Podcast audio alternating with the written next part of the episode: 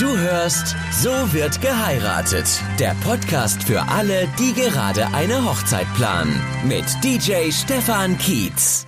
Und damit herzlich willkommen zurück zu meinem Podcast. Ja, so eine kleine Sommerpause hatten wir ja. Ein paar Wochen gab es jetzt keinen neuen Podcast.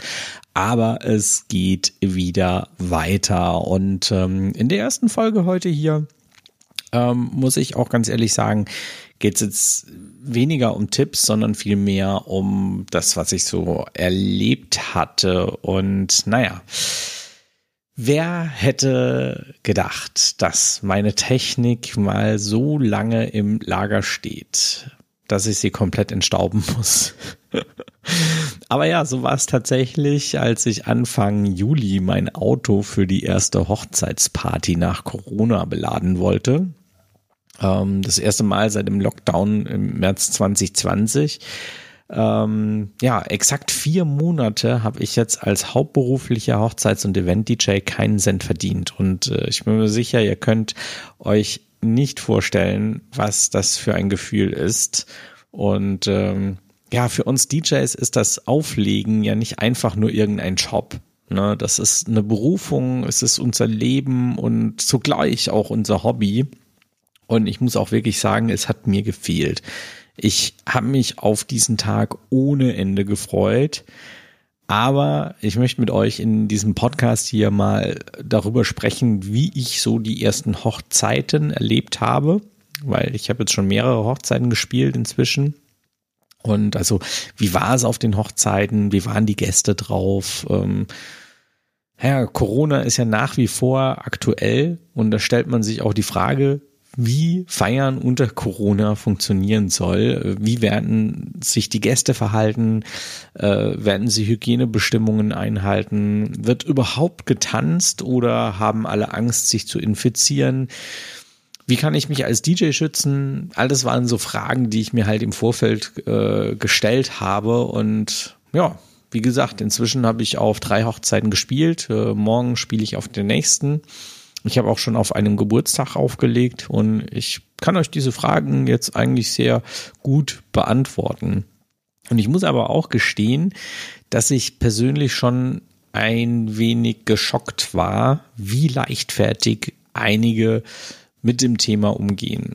An der Stelle muss ich aber auch betonen, dass ich persönlich ja ähm, auch nicht ganz mit einigen Regeln, die es da so gibt, konform bin und auch das ganze Corona-Thema ehrlich gesagt eher ein bisschen skeptisch betrachte. Also ich bin jetzt kein Aluhutträger oder so, aber naja, ich weiß, weiß nicht so richtig, was ich davon halten soll und für mich drängt sich hier schon irgendwie der Verdacht auf, dass irgendetwas nicht mit rechten Dingen zugeht und äh, es schon vielleicht auch einen Funken Wahrheit an den ganzen Verschwörungstheorien da geben könnte. Ähm, trotzdem bin ich selbst kein Arzt und schon lange kein Virologe oder schon sonst irgendwas. Ich habe offen gesagt überhaupt keine Ahnung und deshalb halte ich mich einfach an die Regeln, die es gibt. Im Zweifel gilt für mich immer für den Angeklagten, sage ich so schön, und deshalb halte ich mich halt einfach an die Regeln, weil ich habe keine Ahnung und ich versuche somit die Ausbreitung des Viruses zumindest nach aktuellem Kenntnisstand äh, und was man so sagt, halt einzudämmen. Ähm, und ich muss an der Stelle auch mal betonen, ich finde auch vieles, was es so an Regeln gibt, empfinde ich jetzt gar nicht so als die mega Einschränkung. Ne? Man muss einfach ein bisschen umsichtiger sein und äh, dann klappt das schon. Und ähm, ich muss auch sagen, auf zwei von drei Hochzeiten, die ich bisher begleitet habe, naja, da wurde nicht darauf geachtet. Also da wurde ausgelassen gefeiert und nach meinem Geschmack auch ein bisschen zu ausgelassen. Es schien für mich so ein bisschen, als hätte es Corona nie gegeben. Ähm, auf einer der drei Hochzeiten, die ich gespielt hatte, äh, wurden die Abstände und die Hygieneregeln weitestgehend eingehalten. Da wurde auch wirklich von der Location drauf geachtet, dass der Raum größer ist und die Leute haben getanzt und es waren auch so kleine Grüppchen, die zusammengetanzt haben. Aber da war schon irgendwie ersichtlich, dass das dann eher Leute sind, die halt öfter auch zusammen sind, bei denen es wahrscheinlich nicht so schlimm ist, ja. Ähm, und das fand ich da auch irgendwie ein bisschen angenehmer, muss ich ehrlich sagen.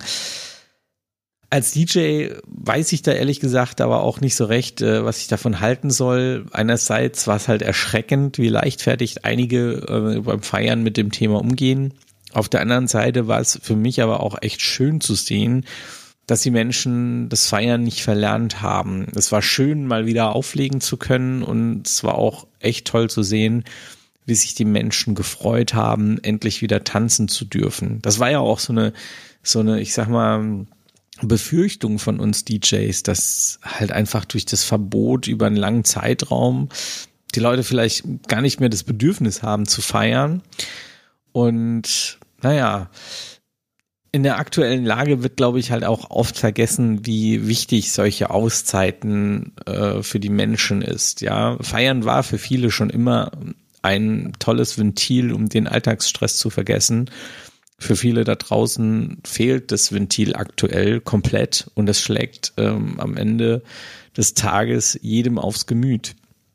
Feiern und Tanzen äh, gibt's ja schon seit Tausenden von Jahren. Ich glaube, in jeder Generation wird getanzt und gefeiert und sogar Urstimme wie Indianer und Co. sind ums Feuer getanzt, äh, haben sich berauscht. Äh, und jetzt wird einfach seit fast 2000, äh, 2000, seit fast zwei, ja, gefühlt 2000 Tagen, aber in Wirklichkeit sind es ja nur knapp 200 Tage, das Ganze eigentlich fast komplett untersagt. Und ähm, es ist halt auch verständlich, dass äh, Menschen sich danach sehnen und dass sie jede Gelegenheit nutzen, um zu feiern und zu tanzen, ja. Und ähm, das ist einfach so ein bisschen den Eindruck, den ich halt äh, ähm, ähm, da auch hatte. Die Leute, die haben echt drauf gewartet, dass die endlich wieder feiern dürfen. Und ganz ehrlich, das hat mich total beruhigt. Ich bin echt froh, dass das so ist. Ähm, andererseits würde ich mir halt schon wünschen, dass die Leute ein bisschen mehr äh, sich an die Hygieneregeln halten. Ich bin mal gespannt, wie das in der Zukunft weitergeht, wie, jetzt die nächsten Hochzeiten so sind. Also ich habe jetzt im September eigentlich wieder ein ganz normaler Plan, also ganz normal so gebucht, ähm,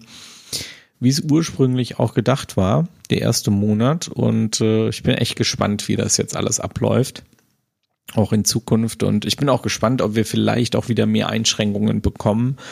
Denn ähm, der Gesundheitsminister Spahn hat ja in einem in einem äh, Interview deutlich gesagt, dass äh, die aktuell steigenden Zahlen darauf zurückzuführen sind, eben einmal durch die Urlauber, die reinkommen und ähm, die Verbreitung, die es lokal dann eben so gibt, auch oft durch äh, Familienfeiern. Und das heißt, ähm, es besteht hier schon irgendwie auch so ein bisschen die Angst, dass das Ganze äh, nochmal deutlich eingeschränkt werden könnte.